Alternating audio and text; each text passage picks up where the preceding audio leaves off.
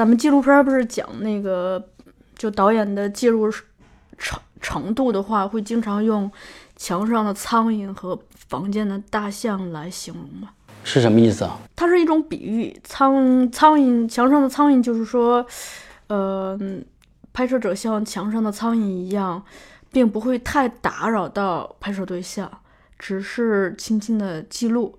而房间里头的大象，因为它是一个巨大的存在嘛，所以就是导演的存在感可能比较强，而且甚至会某种程度上会引导拍摄对象。你选择拍这个人的时候，已经影响了，已经有主观的影响了。你进到人家里的时候，这个气场已经已经变了，这都一样的，没有什么不一样。你选择这个人，你跟他说我要拍你，我为什么要拍你？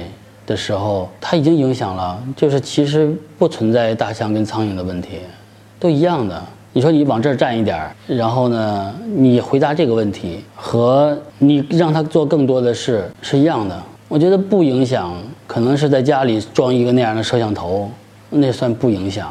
那样的时候也得很久以后，等他忘掉那个摄像头存在的时候，才算不影响。其他都一样，你不觉得吗？啊，所以不存在大象跟苍蝇不都一样吗？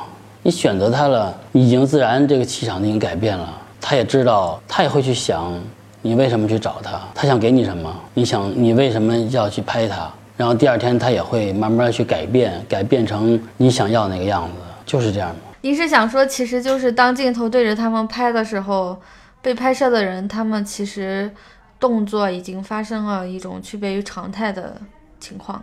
它不区别于常态，它也会往你身上去贴近的，肯定的呀。不离远，有的时候也是已经是贴近了，离远不就拒绝了吗？